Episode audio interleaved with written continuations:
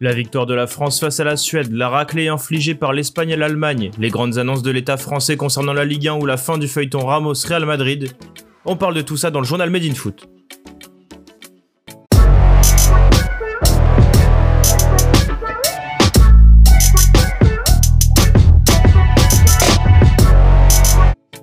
La France clôture en beauté cette année 2020. Après avoir perdu face à la Finlande en amical la semaine dernière 2-0, les Bleus ont su se ressaisir face au Portugal samedi, victoire 1-0, et contre la Suède hier 4-2, pour finir invaincu dans cette Ligue des Nations. Pourtant, la rencontre des Bleus a mal débuté avec l'ouverture du score précoce des Suédois à la quatrième minute.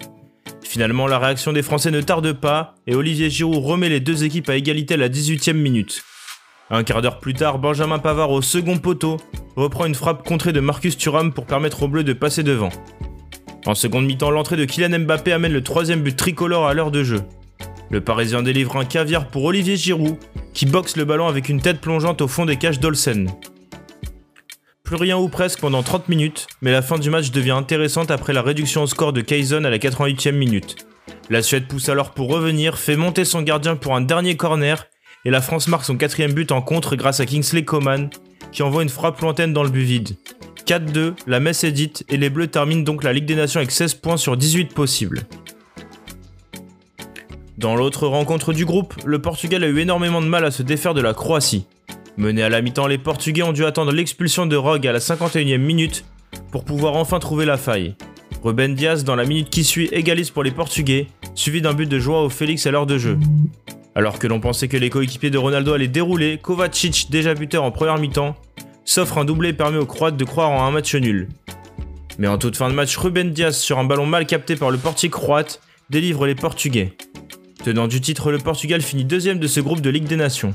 Mais la soirée complètement folle de cette Ligue des Nations se déroulait en Espagne. En effet, la Rora a tout simplement atomisé l'équipe d'Allemagne 6-0 pour cette sixième journée de Ligue des Nations. Alors qu'une place pour le Final Four était en jeu, les coéquipiers de Sergio Ramos sortis sur blessure n'ont laissé aucune chance à la Mannschaft. Complètement dépassée, la bande de Manuel Neuer était en retard sur chaque offensive espagnole et a notamment encaissé un triplé de Ferran Torres. Au niveau des statistiques, le constat est sans appel 23 tirs pour l'Espagne contre seulement 2 pour l'Allemagne et 0 cadré. La presse espagnole s'est montrée dithyrambique envers sa sélection après sa victoire historique contre la Mannschaft. L'Espagne ne pouvait pas échouer n'a pas échoué. Non seulement elle n'a pas échoué, mais elle est passée au-dessus d'une Allemagne qui est aujourd'hui loin d'être la sélection qui aspire toujours à tout, avancé Mundo Deportivo. A noter que la défaite d'hier est la plus large subie par l'Allemagne en 89 ans, de quoi agacer au plus haut point Die Welt, l'Allemagne offre une performance honteuse en Espagne, le sélectionneur national Joachim Löw devra répondre à de nombreuses questions. La phase de qualification pour la Coupe du Monde 2022 en Amérique du Sud a aussi été spectaculaire. Le Brésil et l'Argentine ont fait le travail cette nuit, respectivement face à l'Uruguay et le Pérou, pour des victoires 2-0. Le Chili de son côté s'est fait surprendre par le Venezuela 1-2. Mais la grosse surprise de la soirée est la débâcle de la Colombie en déplacement en Équateur. Les Cafeteros se sont en effet inclinés 6 buts à 1. Après ce gros point résultat des matchs internationaux, on passe maintenant à l'actualité. Présent dans l'émission Apolline Matin sur RMC, le ministre de l'Éducation nationale et des Sports Jean-Michel Blanquer a fait de grandes annonces pour la Ligue 1 et notamment le retour dans les stades.